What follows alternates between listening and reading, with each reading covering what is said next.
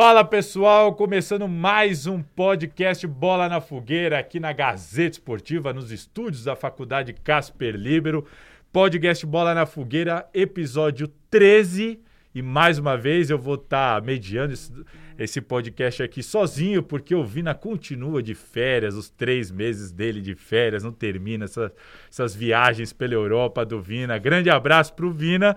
E a gente vai seguir aqui no podcast de hoje Veio comigo lá de Santos meu grande amigo Lucas Mussetti, setorista do Santos, sabe tudo do Santos Futebol Clube. E o Santos está bombando no noticiário, Nossa. por isso, então, o Mussetti subiu a serra para ter mais um pouquinho de trabalho e conversar com a gente. E aí, Mussetti? E aí, Salazar, obrigado pelo convite. A gente tem muita coisa para falar sobre o Santos, também sobre os outros clubes, mas o Santos eu sei um pouquinho mais. Foram dias de pouco sono, agora estou me recuperando um pouco, foi difícil. É, a coisa tá lá na Baixada, tá pegando. E hoje também estreando aqui no Bola na Fogueira, o Pedro Nascimento, nosso, no, faz parte da nossa equipe da GazeteEsportiva.com. Também cobre bastante o São Paulo, dá aquela força pro Marcelo Bacégio. E aí, Pedro? Fala, Salazar, Musete vocês que estão ouvindo. Tava treinando no time de base, né? O time tava muito desfalcado. O treinador precisou de um reforço, chamou e a gente vai tentar fazer uma estreia qualificada, né? Na medida do possível. Eu duvido, mas vamos ver. para começar hoje, então, para prestigiar o Musete, vamos começar falando do Santos. O Santos que antes da gravação desse programa perdeu para o Fluminense de 3 a 1 né? E, e para começar, Musete, mais uma vez, o que chama atenção é a discussão em cima do VAR. Isso porque, assim, muito se discute sobre o VAR a todo momento, mas o Santos, você até vinha conversando, você falou que é o time que mais teve gol anulado por causa de VAR, Sim. e teve mais discussões por causa de VAR. O Orlando Rolo, atual presidente do Santos, foi se manifestar sobre isso. O que, que você pode ver ali de, de bastidor que você pode trazer um pouco de opinião com informação? Eu não sei até que ponto o Rolo também não jogou para a torcida. De, eu não sei se ele pode fazer alguma coisa na CBF. Em tese, não tem o que fazer. Como é que, que você está vendo essa situação do VAR lá dentro do Santos? É, primeiro sobre a questão do, do presidente em exercício Orlando Rolo, ele está tentando capitalizar nesses dois meses de gestão de transição que ele tem e ontem, durante essa declaração de crítica da CBF, ele falou várias vezes porque aqui o Santos tem presidente, porque hoje a gente tem o presidente, porque agora nós temos o comitê de gestão. Foi muito jogando para a torcida e é uma tudo cena, então. É, e uma comparação com a gestão anterior, o Pérez pouco se posicionava e o comitê de gestão dele invadiu o gramado para reclamar, por exemplo. Ele falou: a gente precisa ter uma postura melhor, reclamar nas esferas responsáveis. Só que assim, o Santos até outro dia estava na sede no Rio de Janeiro pedindo empréstimo para a CBF. Agora critica o VAR da CBF. É uma questão muito mais de jogar para a torcida do que uma reclamação de fato. Ele falou: nós vamos buscar os nossos direitos. Quem não tentou. Tem. Que direito? Quem tentou impugnação de jogo re recebeu um não ali. Então, Acho que não é grande que, aliás, coisa. virou show, né? Virou show. É virou só... uma disputa de bastidores, assim, absurda, que praticamente uh, foi só o, o, presidente da comissão de arbitragem da CBF via público e assumiu um erro de arbitragem, que, aliás, para mim foi um erro estratégico bastante grave, na minha opinião. Assim, uh, eu acho até que poderia ter sido revelado isso num relatório depois do Campeonato Brasileiro. Mas uh, você dá brecha para que tenha esse tipo de discussão, né? É, eu acho que ali também ele já não tinha mais como negar. Tava todo mundo vendo que ele lance. Tá se... O Pedro está se referindo ao lance do São Paulo com o Luciano, São Paulo e Atlético Mineiro, gol é, anulado, né? Erroneamente anulado. É, mas o Santos, em, fora essa questão da arbitragem, o fato é que o Santos não jogou bem contra o não. Fluminense. É, o Cuca está encontrando mais problemas do que o pessoal esperava, porque a gente, a gente mesmo aqui no Bola na Fogueira vinha elogiando muito o trabalho do Cuca. Mas ele tem tomado algumas decisões que têm chamado a atenção, tem deixado o pessoal meio até sem entender algumas decisões dele. Colocou um garoto de 15 anos para fazer sua estreia, que, pô, Deus queira que seja um fenômeno, mas caramba, 15 anos, Maracanã, perdendo o jogo. Como é que tá essa, essa questão do Cuca lá na Baixada, moça? É, a gente fala muito do, do Cuca fazer milagre, né? Esse, esse discurso já era usado com o São Paulo. E realmente... Eu, eu sou contra essa tese. Falei aqui é. no Bola da Fogueira várias vezes. Eu muito... não acho o elenco do Santos tão ruim assim, tão diferente dos Sim. outros, mas... Ano passado, principalmente, né? O Santos investiu muito dinheiro, fez uma estrutura para o São Paulo jogar e tinha uma semana livre a cada jogo. Então, para esse cenário é muito mais difícil. O Cuca praticamente não tem tempo para treinar. O extracampo é muito grave ali no Santos. Tá Troca presidente, tem a questão do Robinho, aí vem de Soteudo, de volta Soteudo, enfim, é muito difícil para o Cuca.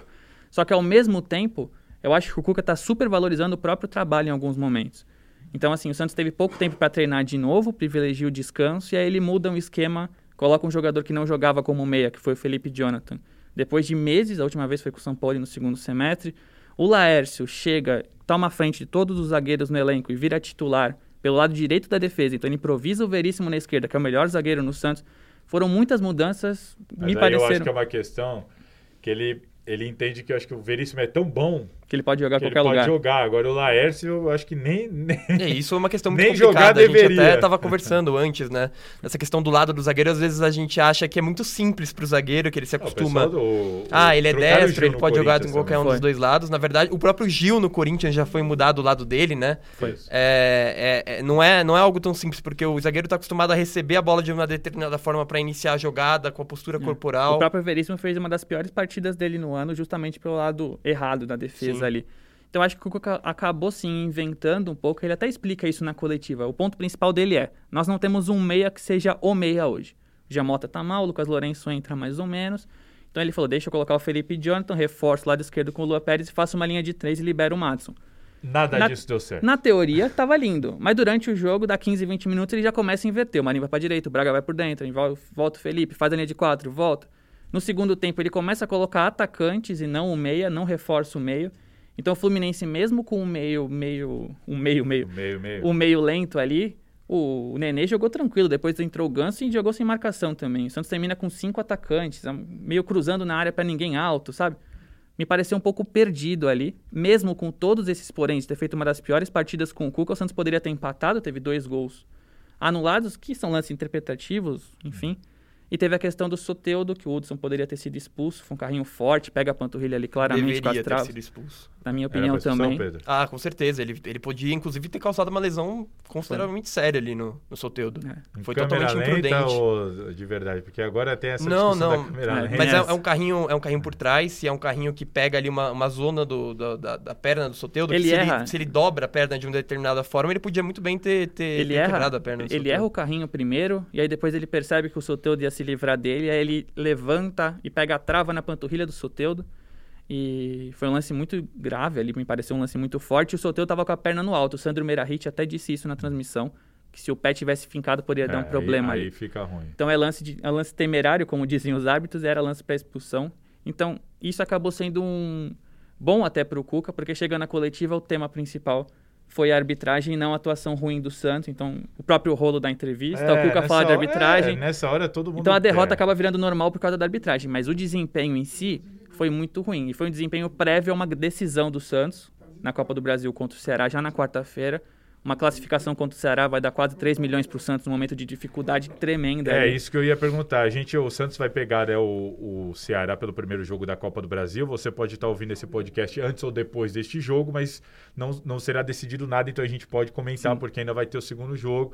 É, qual o tamanho do peso dessa classificação para o Santos financeiramente? É, Importantíssima, né? Se eu não me engano, são 2 milhões E e seis- 900 por jogar as oitavas de final e 3,300 Pela... 2,600 por jogar as oitavas, 3,300 se jogar as quartas, ou seja, só de passar pelo Ceará, o Santos pode ficar aí com quase 6 milhões de reais no bolso, o Santos ou qualquer outra equipe que chegar lá. Sim. É, atualmente é um dinheiro assim que não dá para abrir mão, né? Não, sem chance. E o Santos ocupa uma boa colocação na tabela, né? Caiu de quinto para sexto, mas pelos problemas estar no G6 é uma boa colocação. Mas internamente o Cuca já fala, gente, vai chegar um momento que a gente vai ter que optar. É Libertadores e Copa do Brasil. Vai dar uma de Renato Gaúcho, né? Renato Gaúcho faz isso desde a primeira rodada, Ah, é sim, impressionante. sim. Mas É, o Grêmio nem deveria mais disputar o não Campeonato Brasileiro, né? Podia abrir mão, É, não sei é, porque fica- joga. ficar ali em Já- eu já 16 não cair. O, o Grêmio chegou à conclusão de que é, o Campeonato Brasileiro é forte demais para ele. É, E deixa- Esse ah, sim. campeonato aqui para mim é forte demais, não E dá, ele nem tenta disputar. É, de uma certa forma combina com um pouco da, da atitude do Nem Renato, terminou né? o primeiro turno e os caras já ele estão tem abandonando. essa, ele tem essa arrogância, né? Sim. Até na, na, É. na forma de, de, de conduzir as entrevistas. E ele, ele é a, é a postura que se reflete na forma como ele monta o time, né? O que eu acho uma pena, porque eu acho que o elenco do Grêmio tem sim capacidade de jogar as três competições. Eu acho que é, não sei se três, mas eu entendo que o Grêmio sempre abre mão da principal. Sim. Ah, sim. E, e não é um é a time, principal e- competição e do não é um país. time misto, né? Não, não é. Um time é reserva, time sempre. reserva. É que ainda ganhou Até do Atlético ganhou, né? e tal. Mas você abrir mão do Campeonato Brasileiro pra tentar ganhar a Copa do Brasil, pra mim não faz o menor Sobre, sentido. sobre a questão do Santos, eu acho que o Santos vai ter um, um duelo muito difícil contra o Ceará. O Sim. Ceará tem um time muito bem armado. E o Santos É, decidir lá é complicado. Exato. E tem, tem dois jogadores que eu, que eu gostaria até de chamar a atenção do Ceará, não só para esse confronto, mas para o restante da, da temporada. Ah, o Vina, que eu acho que é o, o óbvio, né, pelo, pelo que ele tem feito de gols e assistências, é um cara que demorou para amadurecer, talvez tecnicamente, mas tem sido muito importante. E o Fernando Sobral, que para mim é o grande destaque do time, mesmo não fazendo os gols, é ele que corre, é ele que muitas vezes é, constrói as jogadas desse time do Ceará. É um jogador importantíssimo e Sim. que pode pintar eventualmente aí em Não, algum outro time. E dois jogadores que o. Santos poderia ter contratado. E o Laércio? Nossa. Você falou, será que ele joga contra o Ceará? Nossa, acho que não. Acho que volta a linha de quatro com o Veríssimo e o Lua Pérez. Rapaz, o Laércio foi substituído no, No intervalo. intervalo. do jogo. Você sacar um zagueiro no intervalo, como é que esse cara segue agora? Nossa, é. Tem que ter uma cabeça forte, hein? Tem. Porque Ele é um zagueiro, aquele zagueiro mais de fazenda, acabou né? a moral é um do zagueiro cara. O Cuca acabou com a É. moral. Tudo bem que o cara tava mal no jogo, mas o Cuca acabou com a moral do cara. Não, não disfarçou, não disfarçou. Não, esse assunto nem foi tratado especificamente. Ele falou, não gosto de falar de análise individuais, vamos falar sobre o o esquema É. que não funcionou. Mas sim, depois dessa atuação, ele foi o mais visado, talvez, ontem. E ele é um zagueiro que... Ele é um zagueiro de pouco recurso. E o Santos, por exemplo, não dá um Ruim. chutão. O Mussetti tá falando que ele é um zagueiro ruim. Um eufemismo. É, mas tá tentando evitar as palavras. Tá. A gente entende porque o Mussetti é setorista, mas eu, graças a Deus, hoje Você posso pode falar. O Laércio é ruim, é isso que ele tá querendo dizer. É isso, talvez. Talvez seja isso. É, e o Santos, por exemplo, não dá um chutão no jogo. O tiro de meta do Santos sempre é curto, sempre é linha de três. É um É. zagueiro que, além de não ter outros grandes fundamentos ali, ele é um zagueiro de saída ruim. O Veríssimo sai bem, o Lua sai bem. Mas ele é alto. Ele é alto e perde no alto. Perdeu no alto pro Fluminense. Talvez seja ritmo, adaptação, melhore, não sei. A, prim- a estreia dele até que foi ok. Mas ontem ele fez uma partida muito ruim. É, E, vamos, vamos e o que mais incomoda o torcedor é que ele pula na frente de zagueiros da base que já vinham jogando bem. O Sim. Alex Nascimento, por exemplo, foi bem. O Wagner, Wagner Leonardo, Leonardo. não estava à disposição, mas poderia jogar. O Laércio já tinha passado Não na é frente comum, dele mas antes. isso não é comum. O, o clube, quando vai contratar um zagueiro, dificilmente contrata alguém para vir pro banco para jogar um garoto que tá subindo Então, base, Salazar, né? só que quando o Santos contratou, não havia esses moleques. Só que aí teve o problema de não conseguir regularizar por causa Sim. do transfer ban lá na FIFA. Precisou. E aí os moleques passaram enquanto o Laércio esperava. Isso. E aí quando regularizou o Laércio, já passou na frente os meninos que tinham estreado. Então, É, mas aí- havia uma aí- solução ali e ele coloca... É, e aí eu acho que improvisa tem que jogar quem é melhor, mas eu, eu acho que essa situação é muito comum. Sim. Você você tem os meninos da base ali para uma emergência. Você vai para o mercado contrato, esse cara que chega normalmente chega para jogar. É que o campo talvez vai mostrar que os meninos da E pro, base e sejam pro a melhor torcedor do solução. Santos é uma afronta, né? Sempre quando mexe nos Ah, meninos, o torcedor exato. fica bravo. É, então, exato. Eu, é eu sempre- acho que esse é o ponto. é, na o menino que não joga sempre tem que jogar no Santos. O Lucas É, é Lourenço sempre tinha que jogar. Ah, Agora é o Sandri. Vai ser o Ângelo de 15 anos, que a É, gente é, pode falar. é, eu acho que o, o Ângelo é uma questão que eu acho que a gente tem que falar. Porque eu vejo muita gente romantizando essa entrada do Ângelo. E pra mim, eu tenho uma, uma, uma opinião muito, assim, firme em relação a isso. Eu acho um absurdo um menino de 15 anos entrar num jogo desse. Ah, se ele for Eu acho um bom, absurdo. se ele merecer... Não, eu acho um absurdo por, por diversos aspectos. Primeiro, com a possibilidade dele ser queimado rapidamente pela torcida, por eventualmente não conseguir ter a capacidade física de se impor num jogo profissional. É, sendo que o Ângelo, para quem acompanha as categorias de base, ele é um dos jogadores não só do Santos, mas em nível nacional com maior potencial. É, eu, acho que é um risco muito grande que você corre de você desperdiçar o potencial de uma, de uma, uma joia dessa, é, queimando etapas. Então eu não vejo sentido nenhum de colocar um garoto com 15 É, me anos. num surpreendeu muito desse. até, né, eu tava trabalhando em outro jogo e de repente eu vi o tweet do, do Mussetti escrevendo, né? O menino vai estrear há 15 anos. Eu falei, meu, 15, 15, 15 anos, é é, estrutura muscular, Exato. assim. Mas assim, se eu, eu entendo assim, tem que ser futebol. Se o cara com 15 anos tem futebol para jogar no profissional, tem que jogar. Não, não, que mim não me- tem essa. A questão é se ele tá preparado. Se ele tá preparado, Mussetti. Eu acho que não. E o que me incomoda nessa questão toda é a falta de processo. Se fala muito sobre processo de transição entre base e profissional. No caso do Cuca foi, teve um Santos e Vasco pela Copa do Brasil Sub-20 no CTR Pelé, terminou o treino profissional, ele foi assistir o jogo da base, viu o Ângelo, o Ângelo detonou naquele jogo, verdade. Com 15 anos jogou contra meninos de 19 e 20 e foi bem. É. O Cuca ficou impressionado e falou, não, preciso desse menino. Trouxe o menino profissional, fez dois grandes treinos, vai pro jogo, já entra, passa na frente de um monte de gente. Esse, a gente fala muito de maturação, a gente se fala muito de, de uhum. maturação no futebol.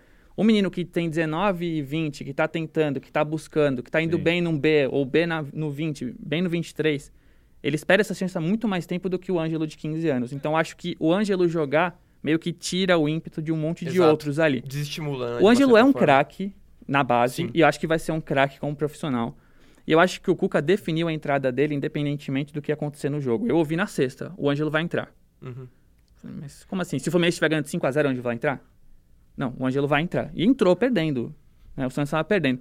Então, me parece, me parece que, assim, primeiro, um deslumbramento da comissão técnica por um jogador que foi muito bem ali na base, que se viu de perto, e outro que é o aspecto financeiro do Santos Isso que hoje. Eu ia te perguntar, como é que é a divisão dos direitos dele? Hein? O Santos fez um pré-acordo profissional, porque ele só faz 16 anos Sim. em dezembro. Pelo que eu ouvi, o Santos vai ficar com 100% dos direitos dele. Multa rescisória de 100 milhões de euros. Precisando de dinheiro. Precisando de dinheiro, o Santos pode vender uma prioridade do jogador ou pode vender uma fatia dos direitos. Exato. Que hoje em dia é uma ação proibida ali de terceiros, mas os jogadores o se Santos fazem muito... sabe que tem a fama e a credibilidade no mercado, principalmente europeu, por desenvolver atacantes habilidosos. De lado de campo que dribla aqui. Exatamente, de lado de campo de dribla. É, isso é o mérito do Santos, porque conseguiu isso com alguns jogadores. Muita gente ali também não deu certo, mas conseguiu com alguns jogadores. Sim precisa de dinheiro, de repente você acaba forçando uma entrada desse menino, aparece um time aí querendo comprar uma parte, é, ou uma é, empresa o Ângelo querendo foi notícia, pegar... O Ângelo foi notícia em sites espanhóis ontem, pela estreia. É, exatamente. Nada ele é, é monitorado. Nada assim. é por acaso. E quem é que cuida da carreira do Ângelo? A advogada do Robinho. A advogada do Robinho, que tem todo esse problema agora com o Robinho. O Robinho ia jogar por enquanto não vai, o contrato está suspenso, mas de repente ela emplaca um outro jogador dela com 15 anos na equipe titular. O Santos precisa de Sim. dinheiro, então assim.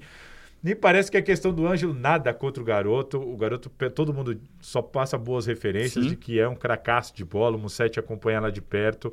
Tomara que dê certo, mas me chamou muita atenção.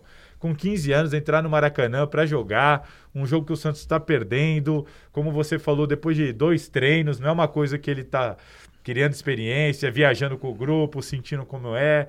Então, assim, me, me causou estranheza, mas a gente sabe que no futebol não é só isso. Então, essa, essa escalação do Ângelo, muito provavelmente, tem a ver não só com a capacidade técnica dele, que aparentemente ele tem, mas com outras questões também. E para a gente matar o assunto, matar não, ainda não, mas Vamos falar do Soteudo. Soteudo Santos precisa vender o Soteudo para pagar o Soteudo. Para pagar o Soteudo. e aí o Cuca vai ficar sem o Soteudo, não tem outro cara para pôr no lugar do Soteudo. Como é que tá essa história, você? É um, essa história é complexa, eu vou tentar resumir, deixar Cuidado, claro. porque até acabar o podcast pode, pode ter mudado a pode história. Pode ser mudado. A princípio, acho que é isso. O Soteudo recebeu uma proposta do Al Hilal da Arábia Saudita de 7 milhões de dólares. Para o Santos seria melhor receber o dinheiro agora, até para pagar os salários, seria 5 milhões de dólares à vista, 2 milhões parcelados. Só que o Soteudo não quer ir para a Arábia. Os árabes ofereceram 1 milhão de reais, ofereceram 1 milhão e 200, ofereceram 1 milhão e meio, chegaram em 1 milhão e 600 líquido. E é muita cotação na Arábia. Tipo, isso aí refere a quase 3 milhões de salário, assim. O Soteudo não quer bater o pé, o Santos falou, vamos ter que buscar uma opção. Só que assim, o Santos contratou, entre aspas, o Soteudo em 2019 do Atipato do Chile, prometeu pagar 3 milhões e meio de dólares, não pagou nem um real. O Atipato tá na fila. É inacreditável. É inacreditável. Calote total. É e pior, pior, não pagou nem um real, passou um ano. Começo desse ano veio o Atlético Mineiro, 12 milhões de dólares pelo Soteudo. O Atipato falou: vende, né, Santos? Tá me devendo, vende. O Santos não, renovou com o Soteudo. E não pagou o Atipato nem um real. Então o Atipato está na FIFA, percebeu essa situação, sabe que o Santos está em crise. E a FIFA está pegando pesado Pega pesado. Disso. O Santos perderia pontos se não tivesse pago o Hamburgo. Então essa janela não prevê perda de pontos. Perder só o, o Santos está proibido de contratar jogadores. Isso. Mas em janeiro, por exemplo, já havia algum risco de perder pontos de novo. Então o Atipato percebeu essa situação e falou: vocês têm uma dívida comigo. Mais do que a dívida, a gente tem um processo na FIFA que pode ter multa, correção, enfim. Vocês não avisaram da proposta do Atlético Mineiro, vocês não avisaram da proposta do Al Isso aí pode desencadear muito mais dinheiro. Vamos fazer assim? A gente tira, abate tudo e vocês vendem os 50% que vocês não pagaram do sorteio pra gente, a gente fica com 100 e a gente vê o que faz com o jogador. Aí o Santos começou a negociar. O Santos conseguiu colocar a dívida do Soteudo no meio, o Soteudo não recebeu um milhão de reais, tem comissão, luva, direito de imagem nisso. O Atipato paga. E o Santos conseguiu que o Soteudo permanecesse, que essa é a principal... O presidente Orlando Rolo só fala nisso. O, o vai ficar. Como vai ficar? Não sei, mas vai ficar, isso que importa. Então o Atipato venderia o Soteudo só a partir da próxima janela entre dezembro e janeiro e prometeu ao Santos que o Soteudo fica até o final do Campeonato Brasileiro. Então, a princípio, é isso. O Santos abate essa dívida de 3 milhões e meio de dólares, mais multa, correção e tudo que poderia desencadear na FIFA, libera esse problema que seria muito difícil liberar com o Atipato bravo. Imagina, ia cobrar cada centavo. Sim. E resolve a dívida com o Soteudo, deixa o Soteudo motivado pelo menos até fevereiro. Essa negociação não foi concluída, deve ser nos próximos dias, mas a tendência é essa. Como o Santos não conseguiu vender para o Awilau por causa da vontade do Soteudo, devolve o jogador para o Atipato, o jogador fica emprestado aqui até o final do Campeonato Brasileiro. E como o Soteudo só quer ir para a Europa, o que, que o Santos está pensando? Se não chegar uma proposta boa, o Soteudo vai dizer que não de novo. Enquanto isso, ele vai ficando. Soteldo quer jogar num time grande da Europa. É o melhor cenário possível para o Santos, me parece. É, melhor que o Al Hilal, com certeza. As janelas estão fechadas na Europa agora. É, e o jogador fica. E o jogador fica. O jogador então. é importante. E o Santos, se fosse, vamos supor que o Santos aceitasse a proposta do Al Hilal, que o Soteldo também aceitasse, viria 5 milhões de dólares agora. O Santos tem 50% deles. Viria 2 milhões e meio de dólares. A dívida com a Atipato é 3,5.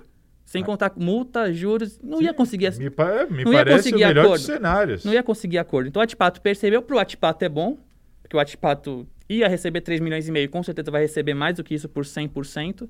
O sorteio daqui fica mais valorizado que no campeonato chileno, perdão. Então, acredito que para o Santos, diante das circunstâncias, foi o melhor cenário. Poderia sim ter vendido o sorteio do melhor para o próprio Atlético Mineiro por 12 milhões de dólares. Sim, Poderia. Sim. Mas hoje, com a janela fechada, com o Santos sem dinheiro, e, é, e o isso... torcedor, claro que o torcedor fica preocupado com isso, mas lembra muito sempre da parte do campo. Para o torcedor saber que o Soteldo vai ficar até o final do campeonato, é até o final do campeonato não, né? O campeonato vai até fevereiro. Mas ele vai ficar pelo menos até dezembro. Não, ele fica até o final do campeonato brasileiro. Ele fica até o final. Então, o cara fica até o final do campeonato. Para o torcedor, é isso que ele quer. Fala, bom, então o Soteldo vai ficar, os caras vão se resolver lá. É, e é um jogador insubstituível, né? É isso que eu ia perguntar, Até Pedro. em nível nacional, eu acho. É. Ah, eu acho que o. É, eu acho. Nacional. Eu acho, eu acho que o único jogador. Você tem jogador no Flamengo, você tem jogador no. Dessa Inter, característica, eu, eu acho que não. Eu acho ah, que o Santos não você tem o Michael, trazer. que é um jogador de, de um contra um, mas que eu, eu acho o Soteldo bem mais completo, mais técnico, mais, é mais passador. Mais ele, ele tem Michael, essa capacidade. Ele, é ele tem essa capacidade de armar que o Michel não tem, por exemplo. Talvez o, o, o Keno, que vive uma fase muito boa no momento, mas eu acho o Soteldo mais jogador. É, mas ele um caiu o Soteldo, né? Então, ele não caiu. jogando tão bem assim. Mas ele talvez, caiu. será que essa questão extra-campo também não, não ah. afeta diretamente não, O cara tem uma dívida de um milhão de reais, Sim. o salário atrasado, propostas, enfim, é, é, é difícil. É, é difícil para cabeça. É que o Gesualdo mudou bastante o, o trabalho com... O São Paulo ele fazia o time jogar para o Soteudo. Girava, girava, sim, girava sim. e era Soteldo mano a mano. A estratégia era essa. Eu lembro do Gesualdo até colocar o Soteldo pro lado direito. Eu fui fazer um jogo na Vila, colocou ele pro lado direito. E jogou de falso 9 também. Ele o Soteldo com 1,60m. Tô aí pra tudo, mas eu não entendo muito isso. Até respeito o técnico querer extrair o melhor do jogador. Mas se, se o cara rende num lugar e tá rendendo bem ali, não, não vejo muito. Foi que nem o Cuca improvisar o Marinho de falso 9, sendo que o Marinho na direita é artilheiro no ano, enfim. É, não, não entendo muito essas questões. Se o cara tá.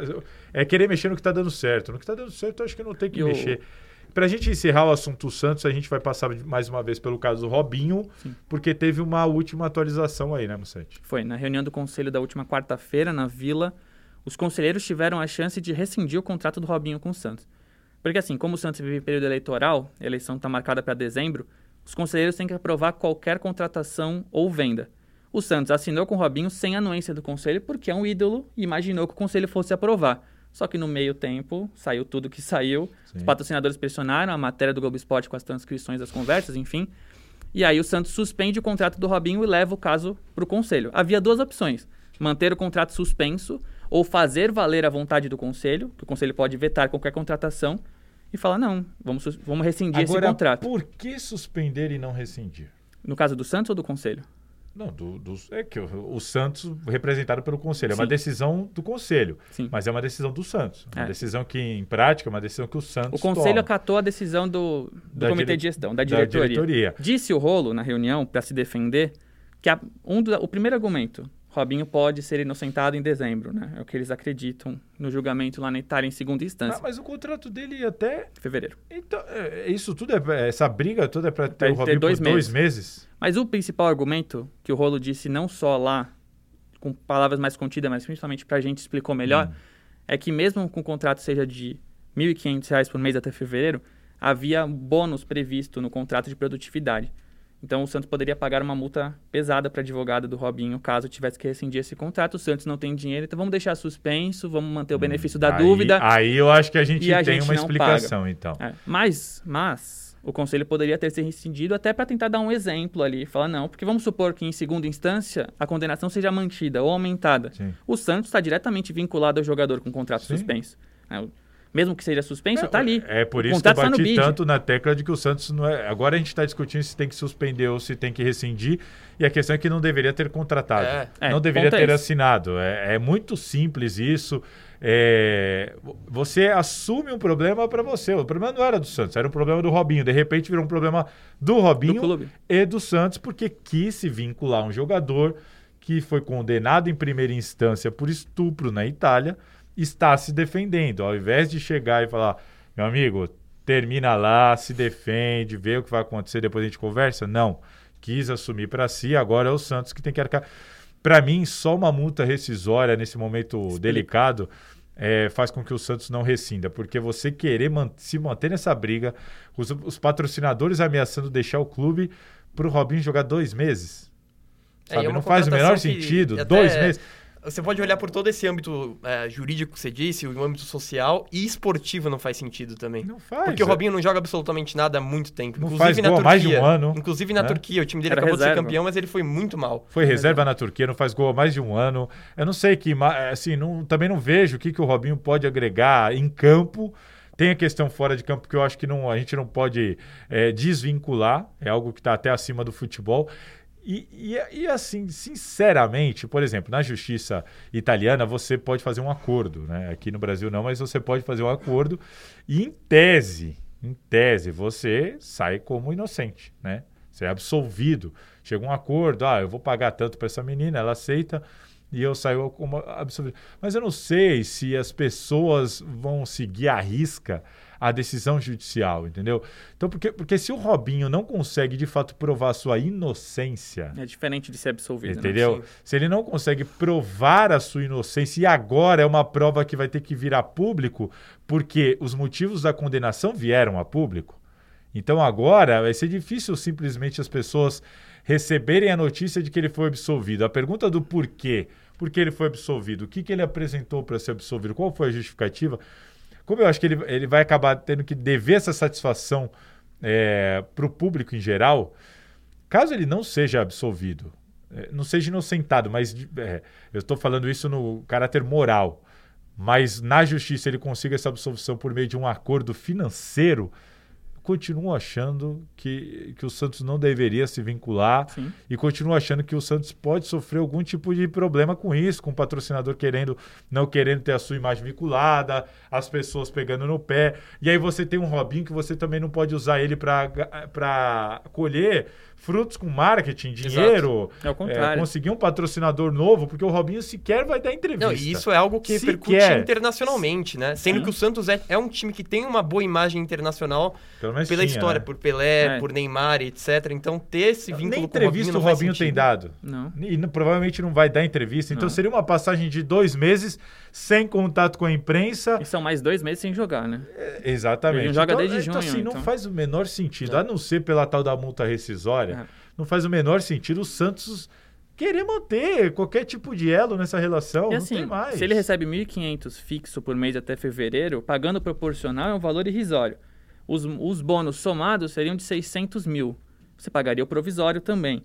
Eu acredito que esse argumento financeiro é muito mais para defender a, o benefício da dúvida ao ídolo que o presidente gosta, que o comitê de gestão é, gosta, e defender tá a negociação re... que eles tá fizeram. Está muito atrelado a uma questão pessoal é. que, infelizmente, esses dirigentes estão estão, estão deixando isso falar mais alto, essa Sim. relação falar mais alto do que, uh, o, que os, uh, o que a justiça mostrou, o que a matéria do Globo Esporte apresentou Sim. e os fatos em si. Então, assim, é lamentável, é uma postura do Santos lamentável.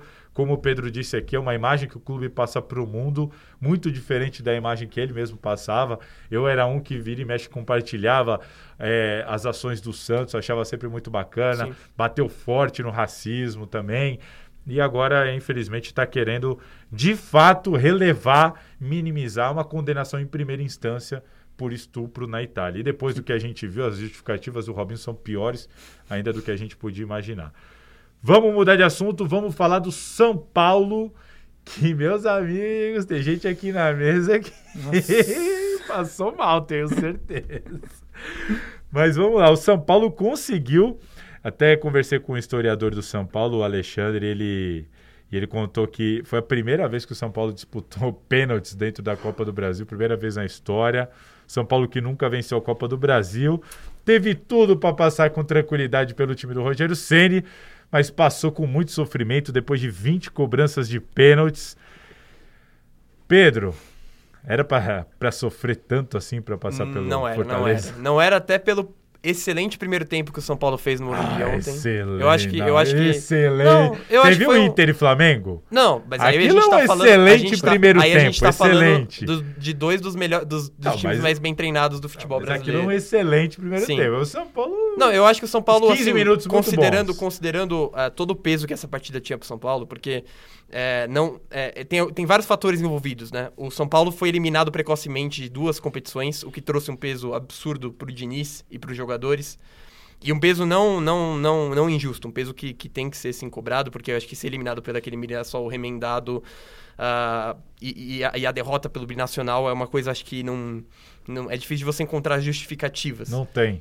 E, e, e, cair na Copa do Brasil na primeira fase, apesar de não ser esportivamente talvez uma eliminação que fosse ser tão uh, tão absurda, porque o time do Fortaleza é sim muito competitivo e já mostrou que pode bater de frente com os grandes times do futebol brasileiro.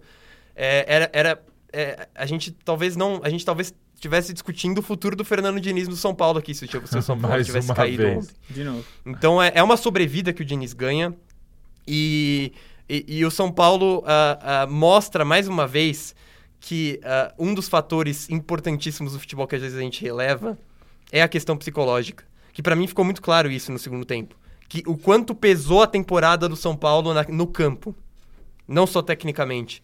Porque o São Paulo uh, encontrou maneira de controlar o jogo no primeiro tempo. Uh, não, não, vou nem entrar no mérito se foi um excelente primeiro tempo ou não, mas uh, dominou o jogo, assim, não sofreu defensivamente e, e, e, criou boas chances, teve um bom volume de jogo. E, e, no segundo tempo o que aconteceu foi que eu acho que o São Paulo sentiu que poderia vir novamente um, um, uma, uma eliminação traumática se ele se expôsse no ataque, sofresse defensivamente. E aí o que acabou acontecendo é que o São Paulo chamou Fortaleza. E, e o time do, do Rogério Ceni é muito, é muito curioso que ele, ele talvez seja o time mais uh, flexível no futebol brasileiro. O que eu acho que é um grande mérito para um treinador. Que é saber, uh, de acordo com a característica do jogo, armar o time. Então, se o, se o, se o, o, Ceni precisa que o Fortaleza se defenda e saia em contra-ataque, o time consegue fazer muito bem, como fez contra o Atlético Mineiro, como fez contra até o próprio São Paulo no jogo de ida. Agora, se, se ele precisa que o time proponha o jogo e construa o jogo com mais paciência, com toque de bola, o time também consegue fazer isso. E mostrou no segundo tempo. Tanto é que o São Paulo sofreu bastante. E, e aí a gente, eu queria saber de vocês, inclusive, da, da a opinião de vocês sobre as substituições do Diniz. Porque É, o que ele fez foi perguntar isso, basicamente ah, colocar uma linha de quatro zagueiros. Porque o, o- tudo bem que o Léo é lateral esquerdo de origem, mas ele vinha atuando como zagueiro e ele entrou numa função ali como um quarto defensor. Mas É, o, o Mussetti tem uma tese, eu achei boa, a gente vinha conversando sobre isso, né? De que também se ele, se ele não se fecha para segurar a classificação, é, é uma, é uma crítica que muita gente faz ao Diniz, né, É. Mussetti? Eu acho que assim, é, ele atraiu o Fortaleza ontem. Mas ao mesmo tempo, se ele não tivesse feito essas substituições, Roger Carvalho faz o gol de cabeça e fala, putz, viu? Tinha que ter fechado a É casinha. muito ofensivo, viu? Não, É muito verdade. vaidoso. Se ele coloca um zagueiro... Mata-mata, Não, e aí- tá e aí é ganhando em novamente- casa, o que importa é é, novamente o peso. Exato. como. É o, é, o, é o peso simbólico da temporada em Pra- cima Na do jogo, cabeça às dele era a essa terceira releva. eliminação. Vamos Sim. fechar, vamos fechar. Cara, o Tite, na final do Mundial, chegou no- nos minutos finais, colocou o Wallace, o Corinthians ficou com três zagueiros dentro de campo, mais o Ralf recuado, os dois laterais. É, Eu acho muito comum. Chega um momento do jogo que, dependendo da circunstância, você tá classificando, o jogo tá difícil, é É mata-mata. isso. Meu, é final de jogo, o cara meteu uns zagueiros lá pra segurar o resultado. Eu não Talvez, na condeno, minu... não. Talvez a minutagem, né? É, Se colocar tal- faltando 20 é uma coisa. Ah, não, é é exato. É isso. Aí sim, aí a gente pode Aí ponderar. Agora, Pedro, e a substituição do Luciano com 25 minutos? Então, isso é uma questão. Saiu chutando então, mas tudo, aí, depois aí pediu também a gente desculpa. tem que contextualizar. Porque o Luciano vem de uma recuperação, de uma, de, um, de um ah, desconforto mas, muscular. É, até entendo, mas ele saiu, do jeito que ele saiu, ele aguentaria jogar então, mais. Então, mas é, às vezes o jogador tá quente no jogo, ele não percebe. Saiu é, chutando, Eu vou te falar, xingando. até o, o, Domi foi muito criticado nos jogos atrás porque ele tirou o Pedro no intervalo no Flamengo.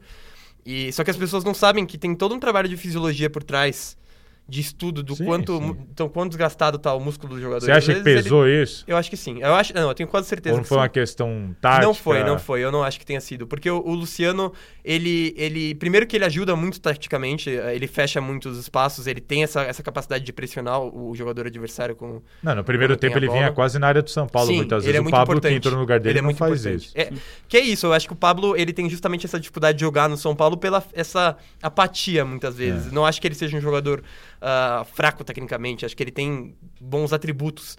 Mas ele, o, o, o que o Brenner e o Luciano dão ao São Paulo é justamente movimentação, pressão na bola, porque isso o São Paulo não tinha. Sim. Com Pablo e Vitor Bueno, o São Paulo não pressionava o adversário. Então o adversário saía tocando com a maior facilidade do mundo. E é uma coisa que o São Paulo melhorou muito nos últimos jogos. É, é, um time que pelo menos se tornou um pouco mais difícil de, uh, de ser batido essa primeira linha de pressão, porque o São Paulo consegue incomodar mais o adversário.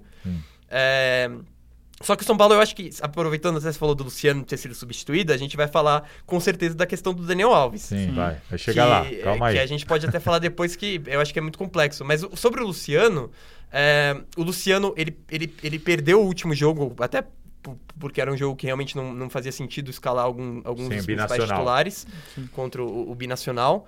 Uh, e, e, ele, e ele é, só, tre só no, no, anti, no penúltimo treino do jogo, contra o, antes do jogo contra o Fortaleza, ele treinou parte, apenas parte da atividade. Ele tava 100%. E no último jogo, e no último treino, ele, ele fez o treino integral, mas assim, uh, ele certamente não tinha condições para jogar 90 minutos. E aí você corre o risco de você ter agora uma sequência super decisiva também, é, que você vai ter os dois jogos pela Sul-Americana e um jogo contra o Flamengo contra, no, no, Campeonato Brasileiro, de você perder um dos seus principais jogadores. Então, eu acho que é, se por um lado você pesa você tirar um dos, um dos, jogadores mais importantes do time naquele momento, você também tem que pensar no minuto, estrategicamente. No minuto seguinte, o São Paulo fez 2 a 0 então eu acho até ali que o Fernando Diniz, que estava lá nas tribunas, pensou: eu preservei um jogador importante para a sequência, meu time acabou Exato. de fazer 2 a 0 o jogo está controlado. Então, assim, acho que. Mas também não polemizo em cima de não. reação. A não ser que o cara ofenda o técnico. Na verdade, o técnico assim, vai cumprimentar e não cumprimenta. O que, que a torcida do São Paulo ficou sabe? mais incomodada? Agora, o cara sai não bravo foi... porque foi substituído. Então, não, mas não foi isso. Mesmo não foi isso que pegou jogar. mais. Foi que ele não comemorou o gol do Brenner. Ele não comemorou. Isso é. que a torcida ficou ah, irritada. É, teve é, ele não comemorou. Porque, do, na verdade, primeiro, a né? atitude, a atitude de, de, de, de, sair brava, a torcida até gosta, né? Porque tem essa coisa que eu acho até um pouco. É, Bom, acho, o cara é, quer jogar, até, tá não, na gana, é, não é Tem essa questão da raça, de, de mostrar incômodo, de ter saído, mas o que a torcida ficou é, irritada foi que ele não comemorou o gol do Brenner nesse lance seguinte. Um minuto depois. É. Ah, um minuto depois? É, exato. Ah, mas aí eu acho compreensível. O cara tá de cabeça quente. É. O cara tava ali fuzilando, de repente... pediu desculpa depois. Pediu, né? ele usou o Instagram ele tá depois ali, pra putaço da vida. O Sanches, médico do São Paulo, tava tentando conversar com ele. Ele tá ali, ah, gol. Sabe, natural, é, assim, ah, é gol, legal, mas, pô, sabe, eu tô é puto da vida mesmo. Então, achei assim, eu não, não vejo... O torcedor tem que entender, cara, quem jogou bola sabe. Você tá irritado ali, sai um gol, você... Bom, é, acho, acho normal também ele não ter comemorado ali naquela hora. Mas o fato dele ter saído daquele jeito mostra quanto ele está comprometido com o time. Exato. Né? E tem muita questão, da, falando até da percepção da torcida, da questão do resultado, né?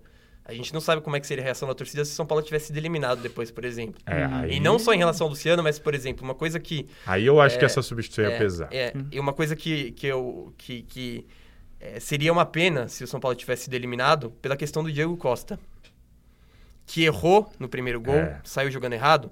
E o Diego Costa é uma das melhores coisas que aconteceu com o São Paulo nos últimos tempos, eu acho. É tão bom. E eu assim. acho ele um jogador, eu acho, eu acho ele um zagueiro completíssimo. Completíssimo. Ele tem. Ele, é, ele se impõe fisicamente muito bem. No, no jogo aéreo, ele tem o maior índice de, de bolas rebatidas pelo alto no Campeonato Brasileiro, não só do São Paulo. É... Ele é muito bom zagueiro mesmo, mas ontem ele quase entregou. Então, o Fortaleza só voltou e, pro jogo e, e, por causa assim, do erro dele. A, a, com todo esse peso simbólico que a gente vem discutindo sobre o São Paulo. E não é a primeira ele vez, ele falhou sido... num jogo recente agora. Tá tentando lembrar, eu vi um. Ah, contra o próprio Fortaleza, no jogo de ida, ele não, ele não é... cortou uma bola pelo alto no é, terceiro gol contra o Fortaleza. É. Mas ele, eu acho ele um jogador importantíssimo, assim. É muito promissor. E com a é idade que ele jovem, tem, é impressionante é. o que ele consegue jogar, assim. Ele é muito jovem, muito é, promissor. E, e, e, e a, a, torcida tem essa, essa uh, atitude passional de, de, de poder de... facilmente queimar. A gente até tá falando do, do, do Ângelo, né? né? Mas eu tipo... acho que não aconteceria com ele. A torcida tem abraçado ele. Acho que lamentaria muito e tudo mais. Nos pênaltis ele teve uma personalidade muito sim, grande, foi, sim, bateu na gaveta, exato. fez o gol. Então, assim, acho que a torcida ia falar, vai, tá bom, é jovem, mas veio da base, tá jogando super bem, vamos dar essa moral, mas ia ficar puta, claro, mas é, eu acho que ia passar. O São Paulo tem o Lanús pela frente na Copa Sul-Americana, já joga nessa semana que você está ouvindo o podcast. É, o São Paulo enfrenta o Lanús, começa, abre o confronto de mata-mata contra o Lanús pela Copa Sul-Americana. Mussetti, o São Paulo tem elenco para jogar brasileiro, Copa do Brasil e Copa Sul-Americana? Não, acho que é o mesmo caso do Santos, que o Cuca já vinha pensando em escolher. É aquilo, dá para ter times mistos e na hora de escolher, contextos. como é que vai ficar? Acredito que Copa do Brasil tem que ser a prioridade, que nem no caso do Santos. E, e a Sul-Americana é um caminho que teoricamente é tranquilo também, mais tranquilo que o Campeonato Brasileiro. Eu acho que assim, uma coisa é Mas, fazer. Mas, pô, o, o brasileiro o São Paulo tem três jogos a menos. Que pode ser líder. Pode ser líder. É, é difícil, esse pode ser. Muito você tem que ganhar os três é. jogos. Mas, mas você ter o São Paulo ali naquela perto do G4, com menos três jogos e com, até com a possibilidade de ser líder se ganhar esses três jogos, mas assim, eu abrir acho mão que... do brasileiro é complicado. Mas eu né? acho que essa expectativa de ser líder vai ser muito parecida com a do Aguirre, por exemplo. O São Paulo foi líder meio que sem ninguém entender e depois cobraram um elenco que não estava pronto para ser campeão brasileiro. É que quando você vê Inter e Flamengo jogando daquele jeito, é você fala vai ser difícil. O próprio Atlético Mineiro Sim. deu uma queda, mas está à frente do São não, Paulo o, também. O, o Diniz, ele desde, desde quando ele chegou ao São Paulo, ele já deixou muito claro que Uh, até não só nos cursos, mas em termos práticos, que ele, ele não é muito uh, adepto da prática de poupar jogadores. Sim. Ele poupou jogadores em, em duas ocasiões e meia, vai, digamos assim. A primeira vez foi quando o São Paulo foi jogar em Juliaca contra hum. o Binacional e ele poupou no meio da semana, porque até é uma questão de desgaste natural sim, uh, sim. Do, do, jogo que o jogo exigiria. Uh, naquele último jogo do Campeonato Paulista contra o Guarani, ele poupou também, que o São Paulo já estava classificado em primeiro lugar. Na e... Vila, né? É, Foi, exatamente. Deu uma força pro Corinthians. Exatamente, hoje acabou ajudando o Corinthians. E, e, e teve esse último jogo contra o Binacional que ele preservou pontualmente alguns jogadores. Mas eu tenho a impressão que o jeito do São Paulo jogar, o estilo Fernando Diniz, é... tem mais chance de se dar bem no brasileiro do que no mata-mata. É, é, é uma defesa tem, mais vulnerável. Ele não tem bons resultados no Campeonato Brasileiro, eu sei de tudo isso. Mas agora, o time encaixando ali, brigando pelo G4. É, eu não sei, eu acho que no Campeonato Brasileiro, esse ele tipo de jogo, você ganha um, empata eu outro. Eu tenho certeza que ele não e vai E você vai levando. Agora, esse tipo de jogo no mata-mata, eu não sei não. Haja vista o jogo contra a LDU, contra o River, Sim. contra o Fortaleza agora. Esse tipo de jogo do São Paulo no mata-mata. Eu, eu, até te... acho que melhorou defensivamente. Melhorou. Com duas Precisava entradas melhorar. importantes, né? A do Bruno Alves na zaga, Sim. que melhorou Sim. muito a questão do jogo aéreo. E o Luan, que eu acho fundamental. Eu acho Sim. que ele, ele foi a grande peça o transformadora. é um volante que jogos. marca, que rouba a bola e que desarma. Sim. O Tietchan era um volante que não desarmava. Exato. Ah, ele tem saída de bola, ele é técnico, mas ele era um volante. São Paulo tinha um volante que não desarmava, que era o Tietchan. Ele colocou o Luan, que é um volante que desarma. Não, e o Luan, ele não só desarma, como ele tem... Sabe tem, jogar que ele sabe jogar. Eu é. comparo muito ele, inclusive, com o Xavier do Corinthians. Sim. Eu acho eles dois jogadores muito, muito similares nessa questão, que eles têm muita capacidade física de se impor ali nessa. Sim. numa região muito importante do campo, que o São Paulo vinha sofrendo muito gol na entrada da área. É, com chutes e até trocas de passes ali. E a entrada do Luan melhorou muito nesse esse é, aspecto. É, eu acho que o, que o problema para o São Paulo seguinte, é, muitas vezes é entender o jogo. Assim. Ontem o São Paulo dominou o primeiro tempo, ele teve o primeiro tempo sob controle. O Fortaleza começou com as linhas mais baixas. O São Paulo, do apito inicial até marcar o gol, uma pressão total, dominou o jogo, tinha todos os seus jogadores ocupando o campo de ataque. Faz o gol, naturalmente, o Fortaleza sobe as linhas, né? E aí o São Paulo, ele deixou de agredir o goleiro adversário mas ele estava com o jogo controlado. O Volpe Sim. também não tinha trabalho. No segundo tempo, claramente, o time do Rogério Ceni volta com uma postura, uma postura diferente e ganha o meio de campo. Para mim, esse foi o segredo. Exato. O Fortaleza ganha o meio de campo, começa a encontrar os espaços no meio de campo e sabe aproveitar os erros do São Paulo, principalmente partindo dos pés do Daniel Alves.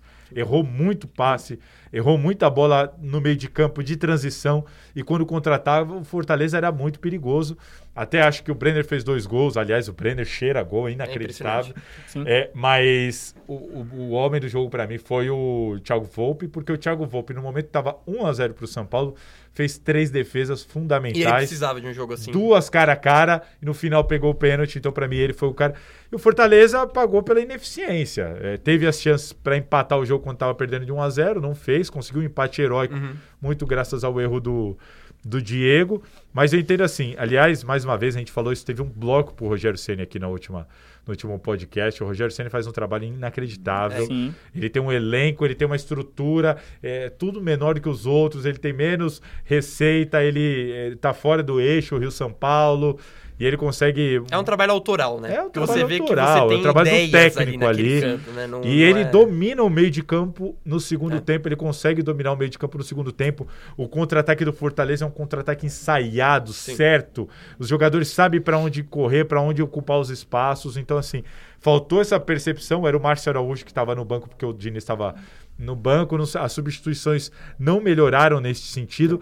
E aí Nesse ponto a gente entra aqui para fechar o assunto São Paulo no assunto Daniel Alves, que para mim estava muito claro que o Daniel Alves precisava ser substituído. Ele estava mal no jogo, ele era um jogador que já não combatia, não marcava e errava muito com a bola no pé. É um jogador que tem sido para mim um jogador muito comum no meio de campo do São Paulo. Ele não agrega nada. Eu não vejo o Daniel Alves iniciar uma grande jogada, dar uma grande assistência, chutar de fora da área. É, não vejo, não é, vejo. Ele é um jogador comum. Ontem ele estava mal no jogo e por nada ele seria substituído. E, então, assim, São Paulo perdendo o meio de campo, Fortaleza dominando, pressionando, chegando. E o Daniel Alves em campo. Sai todo mundo, mas o Daniel Alves não sai. É, existe a tese até do meu amigo Losetti falando assim, mas também você acreditar que o São Paulo vai melhorar com o Daniel Alves no banco? Quem que vai vir para fazer um trabalho melhor? Eu não sei se eu concordo com isso. Eu acho que o Daniel Alves precisa ir para o banco, mas não pelo, pela questão que a maioria das pessoas tem apontado, que é tecnicamente ele tem que ir para o banco. Uh, eu, eu acho que eu, o Daniel Alves ele voltou da acho, lesão. Mas eu acho assim, rapidinho, antes de você falar.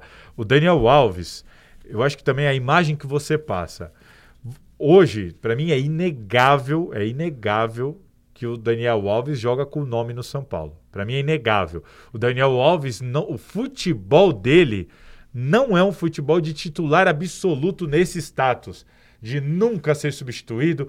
Ele foi substituído pelo Diniz por opção só uma vez em todos os jogos que o Diniz fez.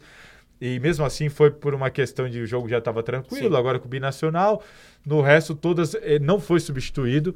E e assim, não, não vejo justificativa. O futebol, você olha para o futebol do Daniel Alves em campo, não vejo justificativa para ele ser esse titular absoluto todo, como ele é, a não ser pelo nome dele, pela moral que ele tem. Eu acho que tem tem tem, tem eu, eu, particularmente, acho que as pessoas pegam pesado com o Daniel Alves, porque, obviamente, a, a expectativa que se criou em cima dele é, é altíssima. E, e, e, eu acho que o, se cobra muitas vezes exageradamente, até pela postura fora de campo que ele teve nos últimos meses, que não foi, que não agradou parte da torcida, né? É, o meu ponto é, desde que o Daniel Alves voltou de lesão, uma lesão no, no, uh, no antebraço, que inclusive requeriu cirurgia, é, ele, ele não. Ele, desde que ele voltou contra o Internacional, ele não, não foi, como você mesmo disse, ele foi substituído em um jogo. E ele não foi poupado em nenhum. E, e para mim é muito evidente que essa queda técnica do Daniel Alves está muito relacionado à questão física. Eu acho que ele fisicamente está sentindo muito. Por exemplo, você vê que ele perde muito fácil a bola, que é uma coisa que não acontecia antes. Hum. É muito fácil roubar a bola do Daniel Alves agora. Mas, mas tudo bem, e, vai. E eu acho que assim, que o Daniel seja... Alves precisa ir pro banco sim, Exato, por pelo menos tá um mal... jogo, um jogo. para que ele consiga ter esse tempo de respirar fisicamente. E aí a gente pode avaliar melhor tecnicamente se ele. E, e uma coisa que me incomoda no Diniz em relação ao Daniel Alves é a falta de testes em relação a posições no meio campo. é isso que eu fui falando. Parece que o Dani Alves manda. Eu, eu, quero, eu não vou jogar na lateral. Não, não, eu quero jogar, é isso. Eu quero eu jogar no acho... meio. Tá não, bom, você vai jogar no meio. Eu sou o camisa 10. Tá bom, você vai ser o camisa 10. Eu não saio do time independente de como eu esteja jogando. Tá bom, você não vai sair do time. Então, assim, o Daniel Alves hoje é um cara que escolhe onde que joga. ser lateral no São Paulo. Não, tudo bem, mas ele escolhe onde joga. Ele escolheu. Sim, isso não foi sim. o técnico que falou, sim. Daniel, vem cá, vou te pôr no meio. Não, ele escolheu onde, onde ele tá jogando. Sim. E o segundo ponto é ele pode estar jogando tão mal quanto for que ele não sai. Isso é, isso e é eu não estou falando que o Daniel Alves tem que ser reserva. Exato. Eu tô falando que o Daniel não, Alves, claro. ele sequer é substituído. Sim. E ontem, para mim, foi um caso claro. Ele, ele proporcionou contra-ataques, ele errou muito passe, ele não agredia na marcação, o São Paulo tomando uma pressão, perdendo o meio de campo e É. em nenhum momento Ele, se cogita ele, você trocar tá o falando dos Daniel passes, Alves. ele deu set- dos 71 passes que ele deu, ele errou 7. É, então. Que é um número muito, alto, alto, Muito alto. muito. Primeiro que o Daniel Alves, ele, ele costumava é, tocar mais na bola antes. Então ele participava, você via ele chegar a bater, bater 100 passes no jogo. Ele tem, ele tem sido menos participativo na construção ofensiva e errado mais. Sim, a proporção dele tá cada vez pior. Errado mais. E, e desde, desde que ele voltou pro time, o único jogo em que. E mesmo ele, ele não jogou bem nesse jogo, mas o único jogo em que ele conseguiu criar uma chance e conseguiu criar uma boa jogada, iniciar uma boa jogada, foi contra o Palmeiras no lance do pênalti. E só. Também- Só. Sim. É, Eu, e eu, o, que, o que me incomoda na questão do Diniz é que eu gostaria de ver o Daniel Alves em outras posições nessa faixa central no campo.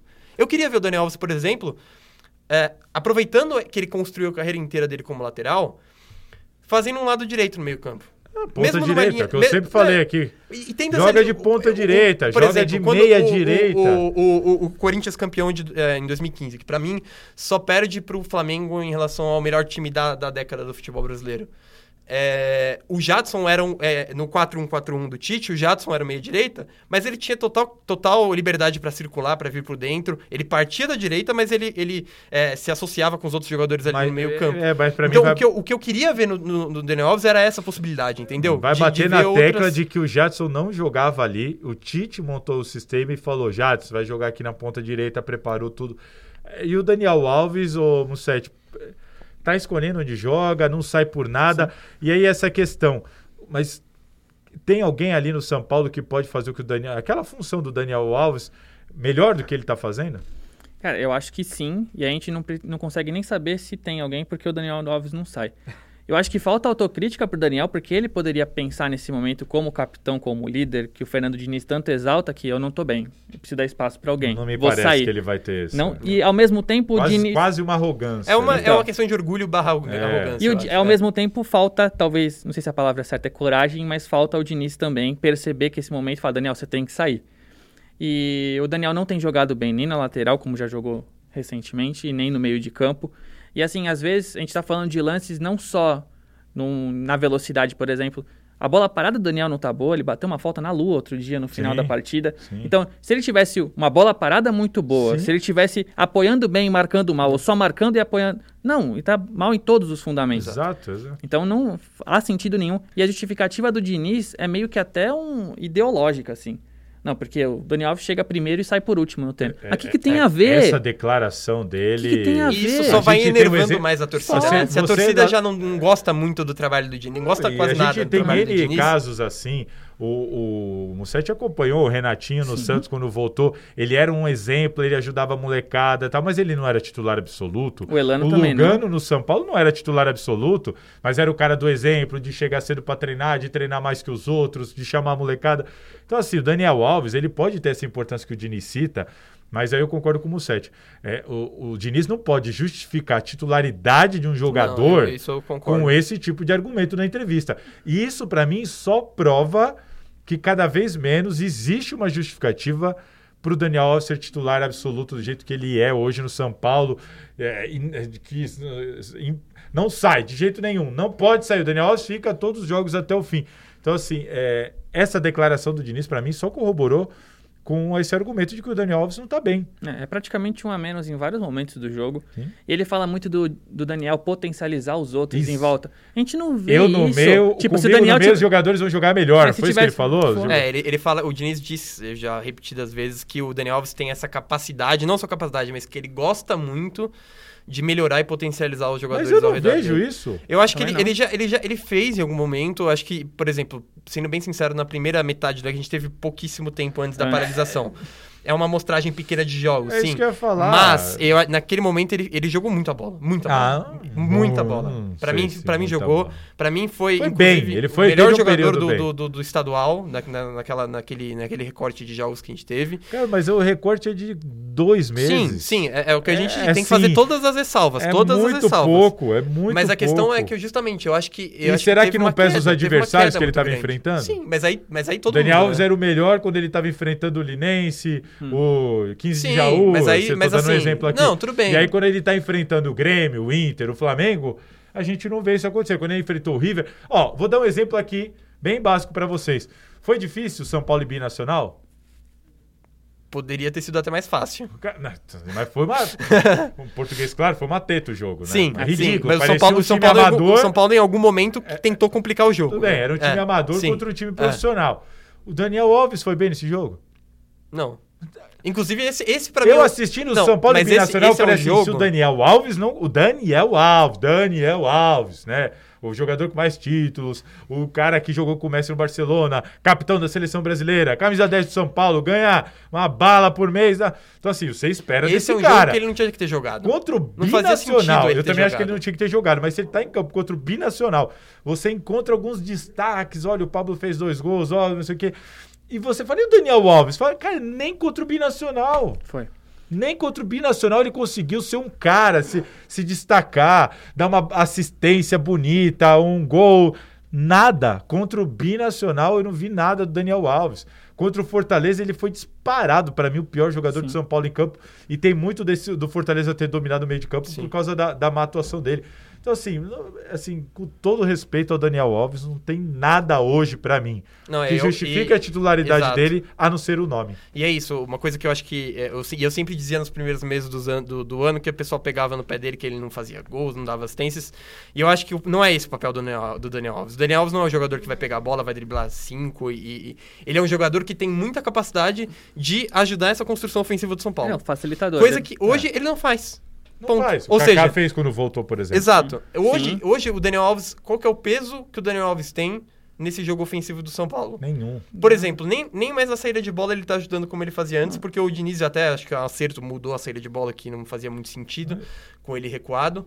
E, e, ele não consegue, por exemplo, ele não faz nem esse primeiro passe e nem chega ali no, no trecho final do campo com uma assistência ou uma finalização. É, não tem, não tem mais então, nada. Então, é, é, realmente, os argumentos vão se esvaziando e por isso que eu queria ver o Daniel Alves sendo preservado no jogo, para a gente ter mais, uh, é, mais base para argumentar.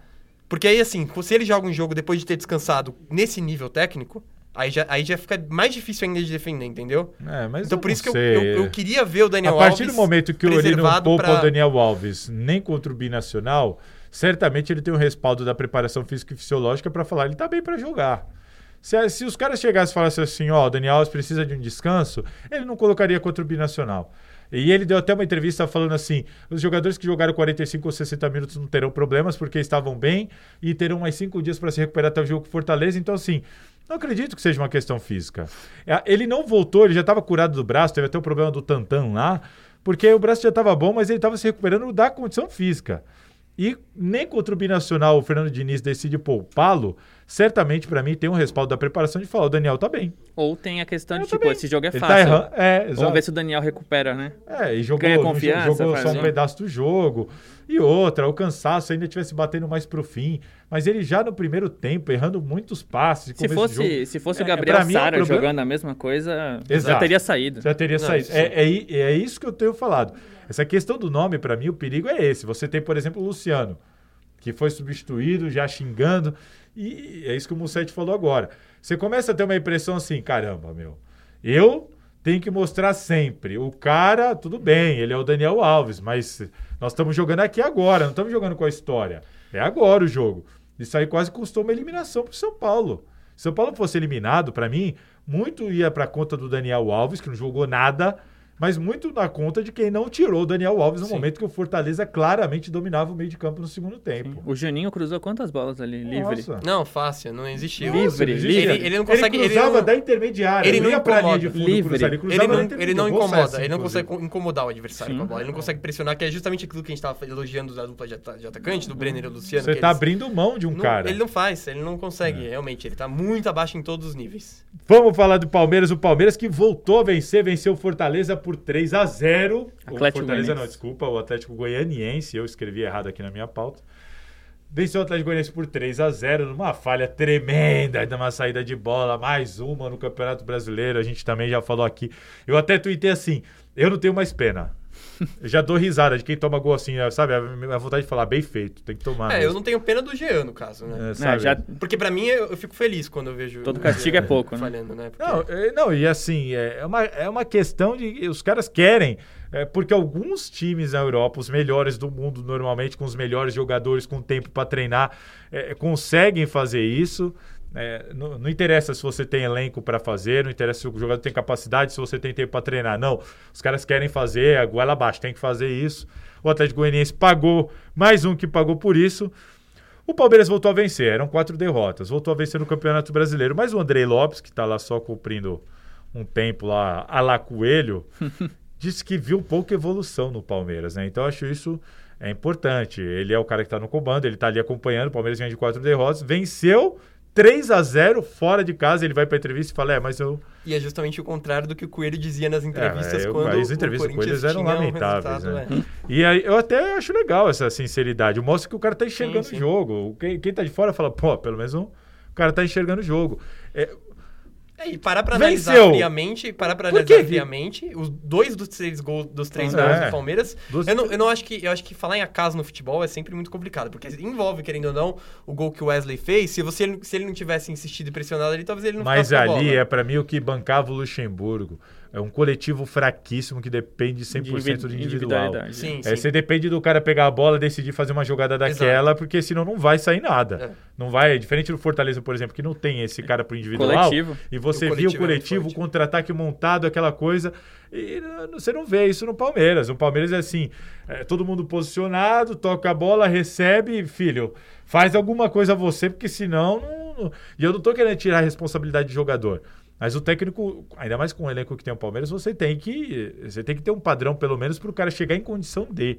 E no Palmeiras é quase uma questão 100% individual. Musete, por que, que o Palmeiras não consegue jogar bola? Até quando ganha, não joga bem. Eu acho que você falou de que não quer tirar a responsabilidade dos, dos jogadores. Claro que quando o time está montado, os jogadores são melhores. Mas assim, o Luxemburgo tinha como ponto positivo em bom tempo do trabalho dele a defesa, por exemplo. E o Gustavo Gomes falhou individualmente várias vezes. O Felipe Melo falhou individualmente várias vezes. Então acho que essa fase do Palmeiras, antes do Luxemburgo, claro, era também pelo trabalho ruim. Agora com o André, daqui a pouco vem um técnico novo. É. A gente tá no meio da tabela, daqui a pouco vem outro. Estão levando, né? Ah, daqui a pouco vem, depois Ainda vai mais mudar esse tudo. do Palmeiras. É. Só tem estrela, só jogador que tá ali fazendo 60, Contrato 70%, com um salário que nunca ganhou na vida. É um negócio tipo, ah, daqui a pouco vai vir um argentino aí, a gente começa de novo. Ontem, claro, com a facilidade do Atlético Goianiense, abriu o placar cedo, dominou o jogo, contra-ataque e já era. Começo do segundo tempo, faz outro gol, acabou. Mas ali, acho que falta pro Andrei até, até a benevolência ali do elenco para tentar evoluir junto. Ele fala que falta evoluir para isso, pra ver se dá um choque nos caras também. Falou, pô, os caras não estão jogando bem, ganhamos porque ganhamos, não foi assim. Acho que falta também essa questão do elenco, o Garrafa e o Mussetti tiveram, o Garrafa e o Silvestre tiveram aqui no último podcast e falaram muito sobre isso, assim, de, de que é um elenco que claramente está largando. Garrafa, para ele, o, entregaram o Luxemburgo de bandeja contra o Curitiba. Hum. O, o Silvestre trouxe informação de jogador chegando é, alcoolizado para treinar. É, vocês sentem assim, porque a gente bate muito na tecla, poxa, com esse elenco do Palmeiras tinha que jogar mais bola. Esse elenco do Palmeiras é tão bom quanto a gente pensa que é? Eu acho muito bom. Eu acho que. É... Então, então a gente chega Não. à conclusão de que os caras estão largando mesmo. É que eu acho que assim, é, se você for olhar para todos os elencos do Brasil, com exceção do Flamengo, com exceção do Flamengo, todos os elencos do Brasil vão ter suas fragilidades. O Palmeiras tem também, óbvio. Só que dentro do contexto brasileiro e dentro das peças que os times têm para as posições, o, o, elenco do Palmeiras é muito bom. Eu acho que eu acho que foi criada uma narrativa, inclusive pelo, pelo Vanderlei Luxemburgo, que estava falando essa até questão de como o Andrei, mesmo o Andrei não consegue talvez é, é, suscitar o ânimo dos jogadores, ele herdou um trabalho sem ideias. Uhum. É porque a verdade é assim, no futebol você, você não tem problema. Você pode ter um time propositivo que gosta de ter a bola e você pode ter um time reativo que se defende e sai em, em contra-ataque. Não tem problema nenhum. Desde que você execute bem essas ideias dentro de ah, campo. Ah, exatamente. Eu, o Palmeiras não executava nada. Eu cansei era um, de falar era um deserto de ideias. Eu cansei de falar aqui. Minha cobrança em cima do trabalho do Luxemburgo nunca foi para ele dar show, espetáculo. Era só o time jogar bem. E jogar bem não é jogar igual o Flamengo tá jogando. Não. É, o Corinthians de 2017, sempre dou esse exemplo porque era um time que se fechava muito bem, O foco era numa defesa sólida, mas era um time que jogava bem. Era um time que, quando tinha bola, ele sabia o que fazer. Ele era vertical, ele contra-atacava, mas você via aquela jogada é, automática, já que a gente fala, os jogadores já jogavam sim. no automático, sabiam para onde correr. Não era assim, é, sai contra-ataque, sai todo mundo Não. correndo. Não, o time sabia o que fazer e era letal. Não, e tem, e a gente tem Fortaleza, essa tendência, tem essa tendência de diminuir o, o, time que joga em, em, em contra-ataque. Né? Exatamente. Né? E muitas vezes é um o time é um joga bem. O, o, o, Simeone montou o Atlético. Exato. O, Atlético, Não, o próprio Santos de 2015. Dele, desse, desse modelo. Exato. O Santos do Olival em 2015 era espetacular no contra-ataque. Eliminou Exato, o Corinthians sim. em dois contra-ataques. Exatamente. Então, assim, não é jogar bem, não é não. querer ser o dono da bola, dar 40 chutes. Isso também é jogar bem. Aí você tem outras formas. E o Palmeiras a impressão que tem que não tem nada. Agora, eu digo assim sobre o elenco, porque a gente está vendo, por exemplo, Wesley, o, o outro menino do ataque que me fugiu o nome, que é o muito Verão, bom. Verão, Verão uhum. muito bom. Você tem o Wesley, tem o Verão, novo, Patrick de Paula, Luiz Gabriel Adriano, Menino. Você tem William. Os, não, e assim, não, eu digo assim, esses garotos não, jovens, vieram sim. da base e estão dominando o espaço. Sim. Ou seja, Talvez o elenco é tão bom assim? Porque se tem tanto garoto que veio da base, claro que os meninos são muito bons, mas o Palmeiras investiu grana no elenco e não mas investiu eu, grana nesses que, meninos. Mas eu acho que tem que considerar os meninos como elenco, entendeu? Esse é não, não, ponto. tem que considerar, mas eu digo ah. assim, se o elenco fosse tão bom esses meninos iam estar tá, iam tá com esses passos. Não, os meninos no tendo. Flamengo não entram, né? Exato. Não, sim. Entendeu o que eu quero dizer? Não, o Flamengo tem bons meninos. Mostrou isso contra o Palmeiras aqui naquele jogo do, da Covid lá. Sim, sim. Agora, esses meninos mal jogam. É porque não dá espaço, o, porque o elenco, o, o único, elenco se prova bom. O, o único elenco do Brasil que consegue que faz frente ao Palmeiras nesse, na segunda prateleira é o Atlético Mineiro. Não, mas, mas que eu acho que é um time que tem muitas mas opções. Por que, que esse elenco não se prova bom? Os caras, muitos jogadores que a gente medalhões então, do Palmeiras sequer são titulares. Será que não tem a questão técnica? Técnica, eu digo, do comando técnico. Porque mas, assim. É... Eu, eu, até acho, mas quantos, quantos técnicos esses caras já tiveram? Então, mas, um mas assim. Não jogam com ninguém? Então, mas mesmo os técnicos que o Palmeiras teve. É, recentemente teve trabalhos ruins, né? Por exemplo, o Filipão. Filipão Luxemburgo, eu não vou discutir, Mano. Eu não vou discutir Mano. porque o, um técnico que ganhou o Campeonato Brasileiro, para mim, ele não, não pode ter feito um trabalho ruim, tá? Mas assim, é, em termos de elaboração de jogo, tinha tanto. Era um, era um, time muito sistemático. Não, mas, se, mas se pegar a melhor fase de cada jogador, é um time massa. Eu é, também acho. Se pegar a melhor eu fase, cara, O Rony da Atlético Paranaense, o William o do Palmeiras, o Luiz Adriano. Eu queria, eu queria ver um treinador que conseguisse extrair é, o, o, o, o, que, que o Ótimo. potencial desses jogadores Vamos entrar nesse tema agora. Ah. O Palmeiras, que é um gringo, né? Assim, Impressionante. É, e dessa vez que é mesmo, porque da outra vez o Palmeiras tentou o São Paulo. São Paulo foi Luxemburgo. Fechou com o Luxemburgo. Igualzinho. Agora parece que pelo menos eles estão decididos a contratar um técnico gringo. Teve a história do Ramires, que preferiu não. Ariel Orlan, que agora o Católica falou que não vai liberar. O BKSS é, também, pelo jeito, não vem. Ou se foi o Clarim que uhum. soltou, uhum. né? Que o Palmeiras foi atrás. E parece que o nome da vez é o Gabriel Reis, que que com todo respeito, se não vejo também. É, é o que, o que, nenhum o que grande é um fenômeno, é um fenômeno um bom... de rede social. É, é um fenômeno de redes é, sociais. Cresceu essa hashtag e assim, o Heinz ele fez um trabalho, a gente tem que ser justo, ele fez um trabalho muito competente no, no Vélez que estava em uma crise financeira muito grande e ele utilizou muito desses jogadores de categoria de base Sim, que o Vélez fez. tinha renovado. Isso, ganhou a Série B lá, tudo lá. É, foi um e, trabalho de reconstrução. E é isso, e é isso. Sim. É, você tá, é, ou seja, não é certeza nenhuma, é uma aposta. Você Agora, contratar um cara é, desse. Sim. O meu ponto é, por exemplo, o Thiago Nunes, tá? Que realmente fez um trabalho que a gente pode apontar vários pontos negativos. O Corinthians, embora tenha algumas ressalvas no, uhum. em relação ao contexto em que ele estava inserido, o trabalho do que o Thiago Nunes fez no Atlético Paranaense, Muito bom. ele bate qualquer um desses, de, desses, desses, candidatos que o Palmeiras tem, tem, considerado. Então, me incomoda um pouco essa questão é, da categoria. Porque não é a categoria a categoria gringo é uma coisa tão genérica. É. Porque você não busca um modelo de jogo, você não busca uma ideia para o seu time. Um gringo. Você busca uma, uma grife. Os três são... mesmo, aí os quatro que a é. gente citou são diferentes, aqui, são todos. de estilos diferentes, né, no set. Todos. O, o próprio Santos fez isso, né?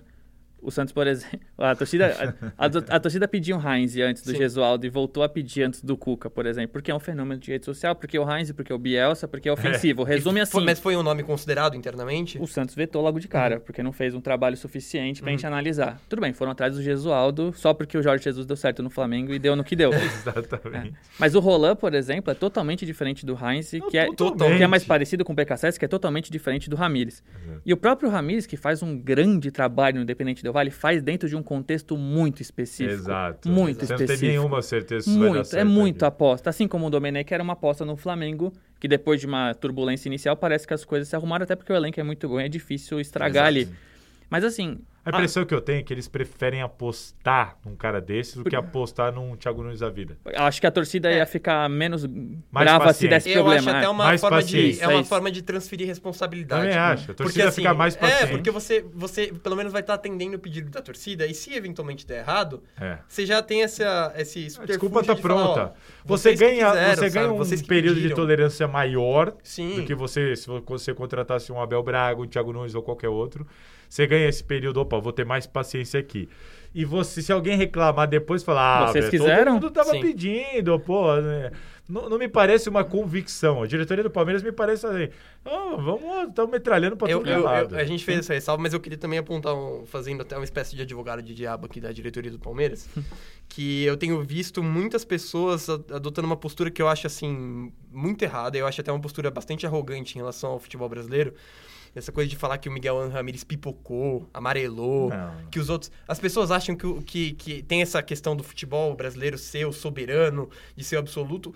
Que- porque quais argumentos um cara que tem, como o site disse, um trabalho num contexto muito específico, super bem estruturado, já autoral, com as ideias dele, sair um time que tem, por exemplo, que tá nas oitavas de final agora na Libertadores, com capacidade de ir longe, de deixar esse conforto para ir treinar um time que, se ele fizer minimamente a pesquisa, ele vai ver o quanto de técnicos caiu recentemente.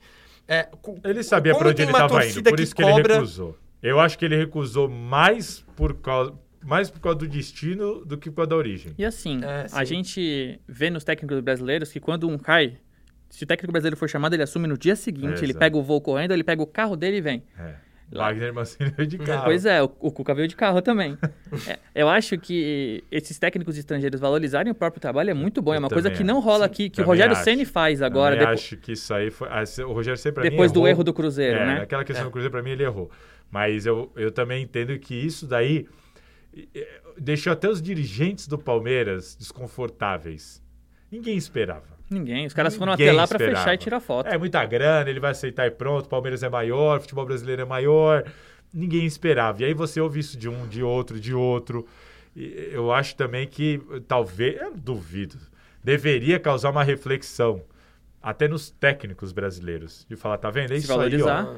Eu não tenho que sair a qualquer Se custo. Eu valorizar. não tenho que abrir mão a qualquer custo. O Palmeiras recebeu três não, né? Teoricamente. Isso. O Heinz pode ser o quarto, porque pelo que E o publicam... Heinz tá sem clube, hein? Então, isso que eu tô Se falando. não Então, conseguiu o Heinz. Então, não, mas é que o Heinz clube. tem. A gente tem que fazer um porém também, que ele, ele é um. Ele tá numa circunstância muito específica. Que ele é um jogador, ele é um ex-jogador o Palmeiras por- tá com azar, ele tem por quatro alguns- caras numa situação alguns- específica. Não, por alguns dos, dos grandes times do quatro. mundo. E ganhou muita grana durante a carreira dele. Então ele é um cara que tá numa posição super confortável. É, então, Mas pra ele adotar bem, um então, projeto. melhor ainda pra, pra ele. ele adotar um é muito projeto, mais ele- arriscado pro Ramires. Pro Heinz, o que, que ele tem que sofre de Então, risco? mas, O mas, tá mas por que que, em pensa, dinheiro, por que, que, por que, que você sairia de uma situação super confortável pra ir nesse inferno que é o Palmeiras? Mas qual é a situação confortável dele hoje é sem clube. Ele não tem clube. Mas por que Ele, que- quer- ele é técnico, ele quer continuar trabalhando. Tá- Eu, sim, tá sem ele- clube, tô com a minha vida ganha. Me vem uma proposta do Palmeiras, Ele quer manter a boa que é um imagem do clube Vélez no máximo. assim. estruturado, com Exato. bons jogadores, que tá em- disputando os principais campeonatos do país e do continente, por que recusar? Ah, eu acho que. Eu acho que o Ramires sim tem a perder. O Ramires, eu acho que ele pode O pensar. Roland também. Eu vou terminar minha Sim. temporada, Aí vai pegar o início de temporada, pré-temporada, conhecer o elenco. Eu acho que é esse tipo de trabalho que eu quero. O Ramires tem 35 anos, se eu não me engano. É início de carreira. 45, não lembro. É início de carreira. é, eu tenho que to- Ele falou, eu tenho que tomar cuidado Sim, com os sim. passos que eu dou, porque ele pode se queimar é, de um passo errado. Eu acho que ele. O o Ramires calculou o risco. Agora o Heinz, que risco que ele tem? Mas eu acho cara? que os outros não fazem diferença também. É, eu Faz, também faz. acho que aí pesa. Faz. Você acha que o Pô, técnico tem não três caras assim, dando não, por que, É. que eu vou ir? Por que, Exato. que o, Ra- por que, que o Ramires não quis? Deixa eu, deixa eu me informar É, isso aqui. Porque Oxi. estranho, o cara não, não aceitou porque se os caras ofereceram essa grana toda. O Luxemburgo então- foi campeão e saiu, deixa eu entender isso aqui. É, Putz, um monte... Então, assim, eu acho que, acho que o Palmeiras tá pagando pela fama. Claro. O Palmeiras tá pagando pela Eu fama. queria saber a sua opinião é, em relação ao Thiago Nunes. Você acha que o fato dele ter treinado o Corinthians recentemente, essa passagem Eu pode tenho pesar contra? convicção de que o Thiago Nunes, o próximo trabalho dele, vai ser muito melhor do que ele foi no Corinthians. Eu tenho convicção. O Thiago Nunes, para mim, defendia a contratação dele. Não é que defendia, eu achei uma boa contratação na época, que eu, eu comentava que eu falava assim, é uma aposta, a gente tem que esperar, o Thiago Nunes não é a realidade. Sim. Realidade é você contratar o Renato Gaúcho. Aí você contrata o cara para vir resolver o problema. O Thiago Nunes, para mim, sempre foi uma aposta do Corinthians. Uma aposta que não deu certo, mas ele era uma aposta. Para mim, não deu certo por N, N motivos. Alguns que não são culpa dele, não, não são é, de responsabilidade dele, outros sim. Mas eu entendo que o Thiago Nunes amadureceu. Eu entendo que o Thiago Nunes percebeu alguma coisa. Durante a estadia dele pelo Corinthians, eu ouvi isso até das pessoas que trabalham com ele, de que ele criou uma casca, de que ele realmente não estava acostumado, de que ele sentiu a pressão, de que ele passou a entender o que, que é trabalhar num clube é, grande, de fato, uhum. um dos maiores do país, onde a repercussão é muito grande, onde as notícias vazam. Vamos lembrar que ele vinha de um clube que ele mal dava entrevista coletiva. Não, o Petralha ali era, um clube que não uma tem nem imprensa ali, cobrindo o clube praticamente. Então, assim, ele tinha uma situação muito confortável no Atlético. Ele vem para um clube de massa, as informações vazam, tudo repercute muito, tudo vira debate, é, é, o resultado pesa demais. E eu acho que ele amadureceu esse lado. Uhum. Ele, esse nunca, lado... nunca mais vai dizer que precisa de ele mil não, jogos, Ele né? nunca mais vai dizer que precisa de 40 jogos. É. Ele nunca mais vai olhar primeiro para a questão estrutural e depois para o campo, isso ele admitiu. Tem que ser o contrário. Né? Que é o contrário, ele até lamenta, mas ele admitiu que vai ter que ser assim, porque senão ele não vai sobreviver. É, a questão das convicções, o Sim. Corinthians começou tendo maus resultados, mas era um time que dava uma boa perspectiva, jogava uhum. bem, você via, olha, o Sim. time está aparecendo. E de repente ele abre essas convicções só para ter o resultado, o time passa a jogar mal e depois passa a jogar mal e também a não ter os resultados.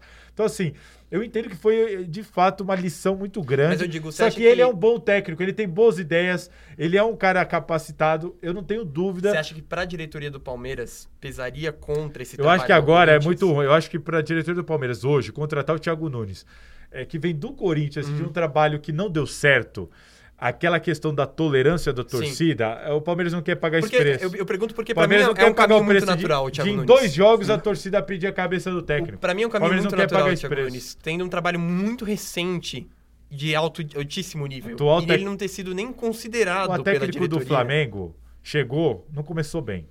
O Domé não começou bem. Não. Só que existia tolerância. É um cara que tá vindo de fora, vamos aguardar, ele tá conhecendo o elenco. Vem um técnico gringo aí da vida, qualquer um desses que a gente citou, vai ter essa tolerância maior. Se chegar o Thiago Nunes, não vai ter. Não vai ter essa tolerância. O próprio Guto não vai ter. Não vai ter. Não, então, não. então eu sinto que, que essa é a decisão do Palmeiras. Eu, eu, preciso, eu, eu preciso de. Vou ganhar tempo. Eu vou trazer um cara que todo mundo quer, é a modinha, ninguém vai poder reclamar depois, e eu vou ganhar mais paciência, vou ter mais tolerância da torcida é. por um período maior. Eu o Thiago. Nunes, para mim, só por causa disso, foi excluído desse contexto. E eu tenho, e eu tenho certeza de que o Thiago Nunes vai fazer um bom trabalho o próximo clube eu que ele pegar. Acho. Por causa de tudo isso. Porque ele tem capacidade, mas ele não tinha, faltou experiência, que agora ele tem, aprendeu com os erros, imagino eu.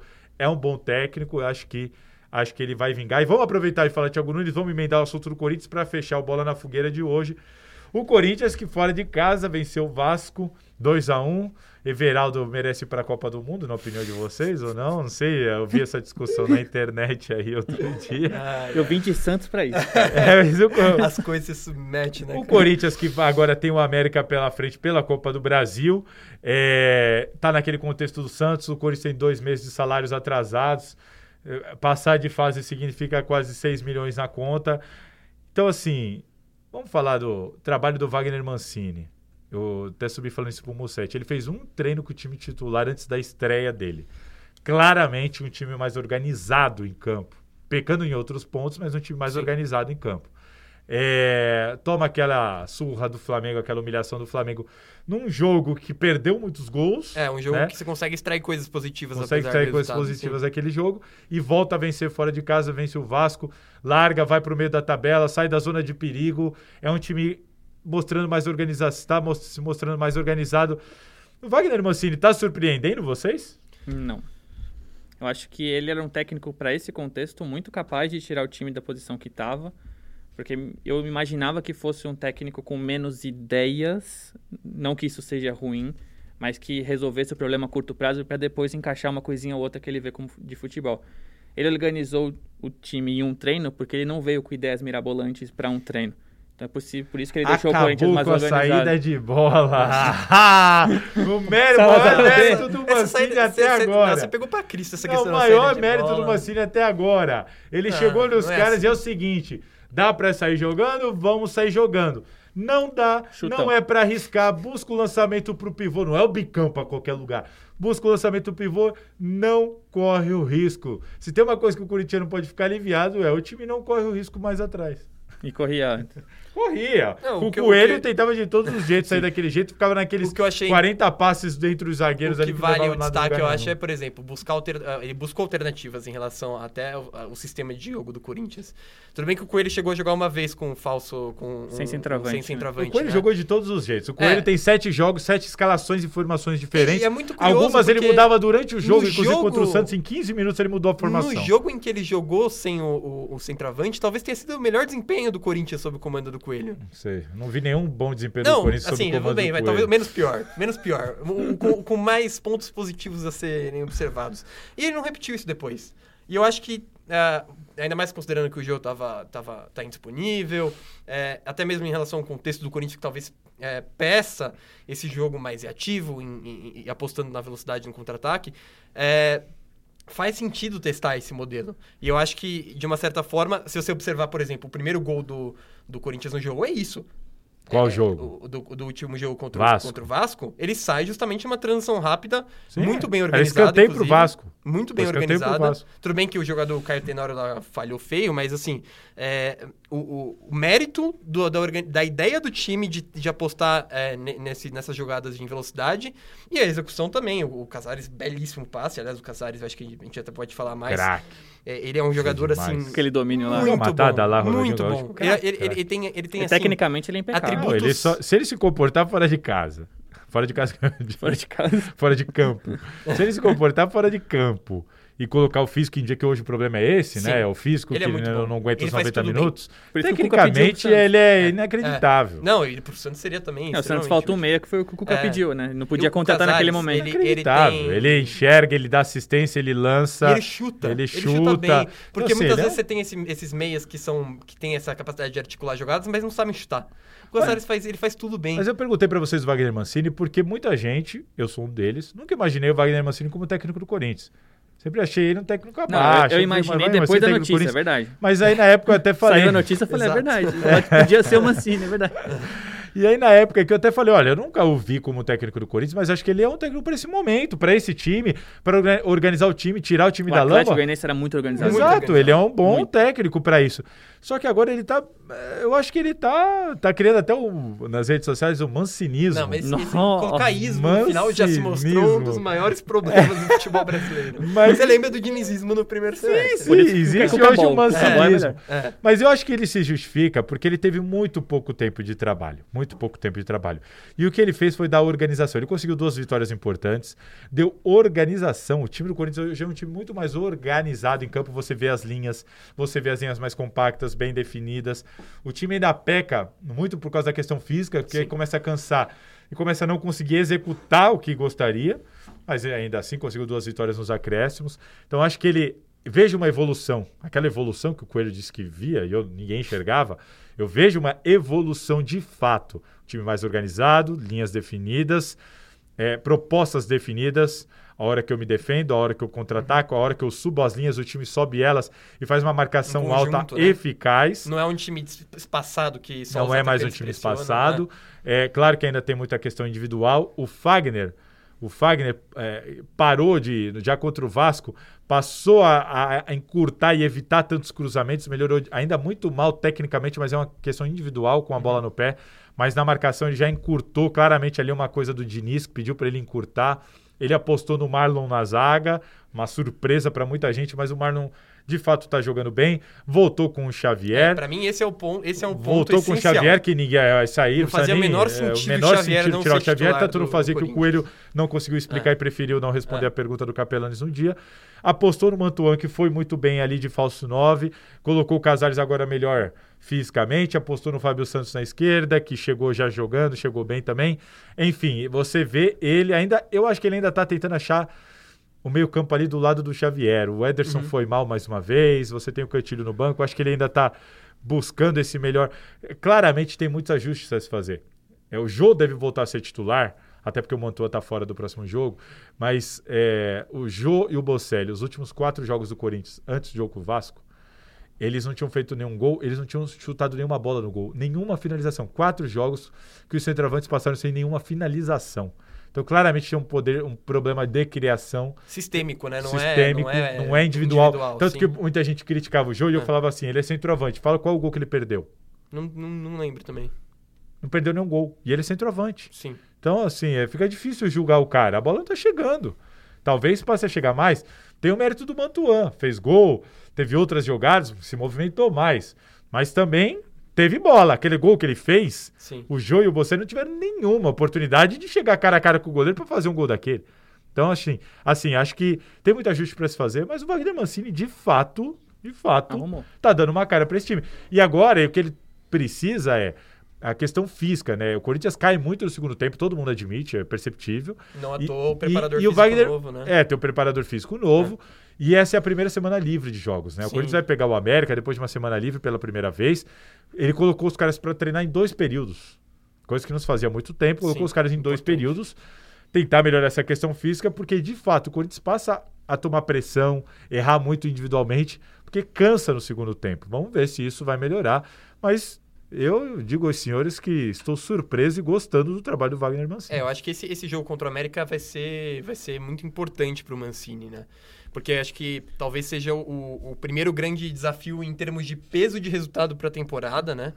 É, o, o, América Mineiro é, não é um time bobo. Não, tem muita gente G4 diminuindo. Da série tem muita B, gente diminuindo tá falando que é time de Série B. É bom time. O América Mineiro tem um time organizado. Vive melhor fase que o Corinthians, apesar de estar na é, Série B. Eu acho que vai ser um jogo equilibrado. Não, não consigo. A responsabilidade é muito menor como... também. Muito é, menor. Os caras vão jogar leve. responsabilidade em boa fase contra um time pressionado, tentando se achar. É o jogo da vida do é. Lisca e de um monte de jogadores. O Lisca faz um trabalho já há maior tempo, então ele já é. conhece Recusou muito o Cruzeiro, mais os né? jogadores dele. É, então... o Lisca paga muito por, pelo esse lado folclórico. É, porque ele, é, bom técnico. Ele é bom técnico. Ele é bom técnico. Eu acho que vai ser, um, vai ser um jogo difícil pro Corinthians. Tem a questão na lateral esquerda, né, que a gente não sabe... É, deve, jogar, jogar o Sid Clay. Deve jogar o Sid Clay, Fábio que Santos. eu considero um problema suspense. considerável pro Corinthians. É, eu é acho, um, é um problema. É, assim, defensivamente é uma nulidade e hum. não consegue acrescentar ofensivamente também. Ele não tem mais a.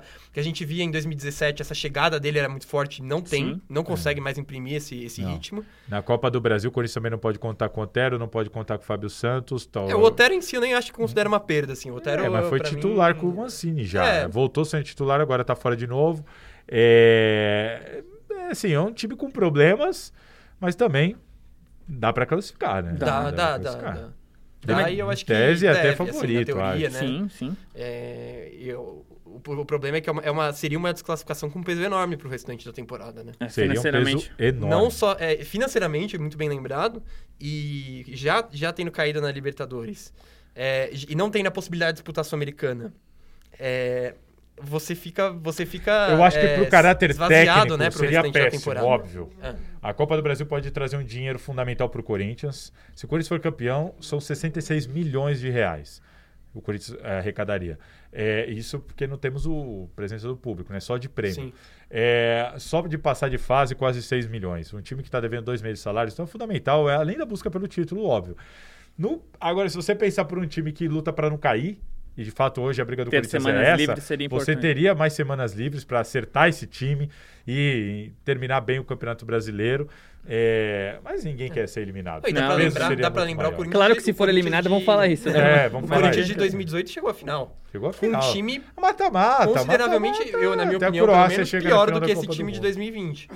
E... e... não tendo gol fora, Então né? tem, dá, tem dá, dá, pra, dá pra dá chegar. Pra dá, dá, dá pra chegar. É, é uma questão, e eu acho que eu, acho que estão acertando. Acho que o Corinthians está se acertando. Não sei. É, esses jogos me passaram uma boa perspectiva. O Wagner Mancini fazendo um bom trabalho. Ele vai sofrer um pouco com desfalques, vai ter que mexer no time. Agora o Mantua foi para a seleção sub-20. O Corinthians vai pegar o Internacional pelo Campeonato Brasileiro. Jogo duríssimo. Jogo duríssimo. Não vai ter o Mantuan que assim na minha é incabível, incabível liberar para a seleção. Você perder um jogador importante, no caso hoje titular, para o cara ir treinar com a seleção sub-20, né? fazer dois amistosos contra times paulistas, um deles é contra o sub-23 do Corinthians. Você já pensou se o Corinthians perde um jogador por lesão? porque ele foi fazer um amistoso com a seleção sub-20, amistoso contra o Corinthians Sub-23. É insano. Então, assim, é, é insano, É insano o que a CBF faz com o próprio campeonato dela.